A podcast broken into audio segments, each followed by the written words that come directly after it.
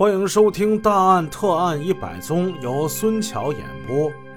上回故事我们说到，钟亚平他挺狠的，先后给小伟服下了七片安眠药。也不知道说这孩子呀，他是精力旺盛啊，还是这药本身它是假药。反正孩子吃了七片安眠药，一点困意没有。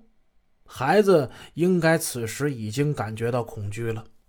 当一个电话打来找老师的时候，那孩子故意的大声叫嚷，这一叫嚷让钟老师心里非常的紧张。别吵了！钟亚平恶狠狠地对着孩子说道。他刚拨了一个电话，这个电话响了很久，却无人接听。这个电话就是他打给郑振涛的电话。钟亚平不禁是有些烦恼，明明说的好好的。他负责把孩子骗到家，郑振涛呢就负责管孩子家长要钱。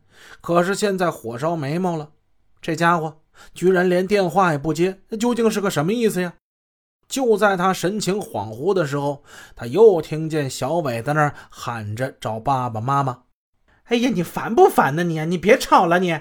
周老师，我要妈妈，我要妈妈。孩子稚嫩的声音再一次的响起来。钟亚平把脑袋转了过来，眼睛里放出了骇人的光。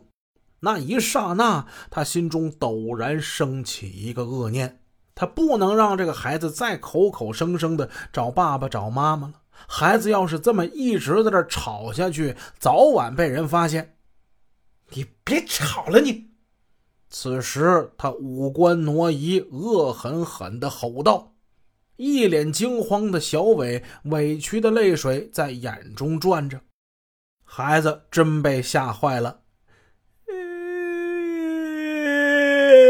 孩子咧开大嘴要哭了。小孩那声本来就尖，传的还远，这一哭可把钟亚平给吓坏了。钟亚平跑向小伟，一把用手摁住了小伟的嘴巴。小伟呜呜的，也就哭叫了能有两声吧，他就再也发不出声音来了。幼小的孩子被他使劲的按在地上。几分钟之后，钟亚平清醒过来了，他发现孩子已经不再叫唤了。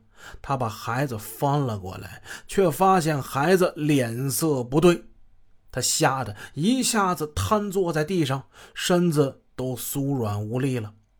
他把手轻轻的伸到孩子鼻子那儿一试，哎，他发现孩子已经没有气儿了，怎么办呢？刚才情急之下，居然把孩子给捂死了。孩子的尸体怎么办？慌乱之中，钟亚平用床上的被子把小伟给盖住了，把孩子给包裹起来，然后他准备用大号的塑料垃圾袋。把孩子给装进去。就在此时，他家的门铃响了。此时，钟亚平犹豫不决，这大门能不能开呀？一打开他这房门，他所有的罪行将全部曝光。见他并不开门，那门外敲门声越来越急促。他中断了包裹孩子尸体这个动作，将大门打开。站在他眼前的是身着制服的警察，哎，终究还是差了这么一步。警察为什么来呢？他们接到报警，匆匆的赶往钟亚平家进行调查情况，没想到却看到这骇人的一幕。望着威严的民警和站在民警身后不远处的同事，他知道自己的罪行已经掩盖不住了。啊！他一屁股跌倒在地，孩子死了，死了。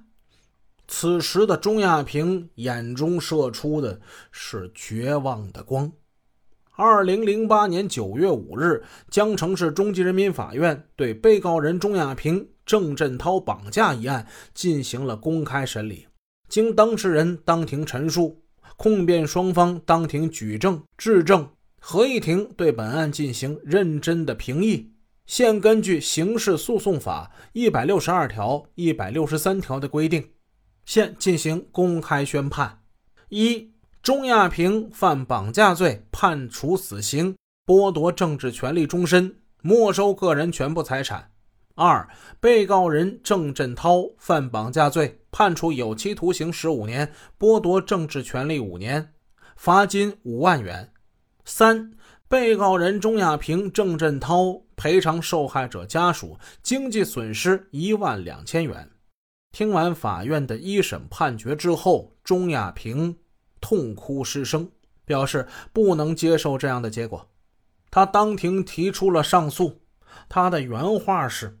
他真切的希望法官能够给他的两个孩子一个拥有母亲的机会。你看这话说的多好听，是吧？那你能不能给受害者家属一个再次拥有女儿的机会呀？这边他上诉，另一个被告人郑振涛也提出了上诉。没过多久，省高级人民法院二审判决下来了，维持原判。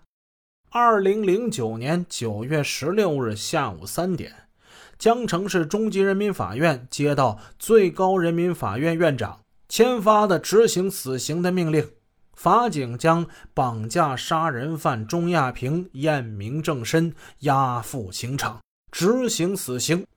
至此，这一震惊全国、轰动网络的案件画上了句号。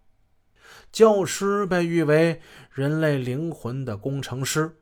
因其传道授业解惑的职业特性而备受人们的尊崇和爱戴，但是钟亚平他最终沦为一个绑架杀人的凶手，这与他因赌而贪、嗜赌成癖有必然的因果关系，或者说这一切都是毒瘾惹的祸。钟亚平留给这个世界最后的一段话，大家可以来听一听。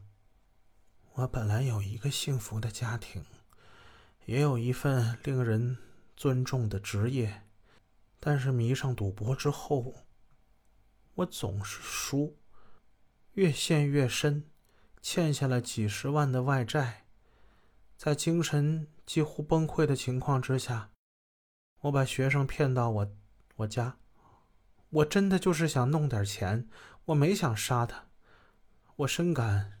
罪孽深重，我很悔恨。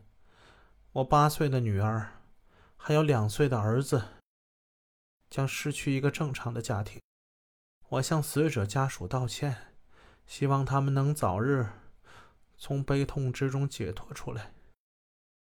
这就是钟亚平在临行刑之前留下的这些话了，字字井中声声泪，如雷贯耳，振聋发聩呀。曾经的拥有没有让他深感骄傲与自豪，更没有好好的珍惜。而今呢，过去所拥有的一切，包括生命，马上都要失去了，他才深深感到这些东西的珍贵。嗜赌成性的钟亚平输掉的不仅仅是金钱呢，更是他的整个人生。在这个五光十色的世界之上，只要你有金钱。似乎是什么东西都可以买得到，唯有这一样物件纵然是你有万贯家财、金山银山，也难买到。这个东西三个字儿叫后悔药。本文之中，凶手的名字我用了化名。这个老师被枪毙的时候，他只有二十九岁。好，这个案子也给大家讲完了。我是给大家讲答案的孙桥，咱们下一个案子再见。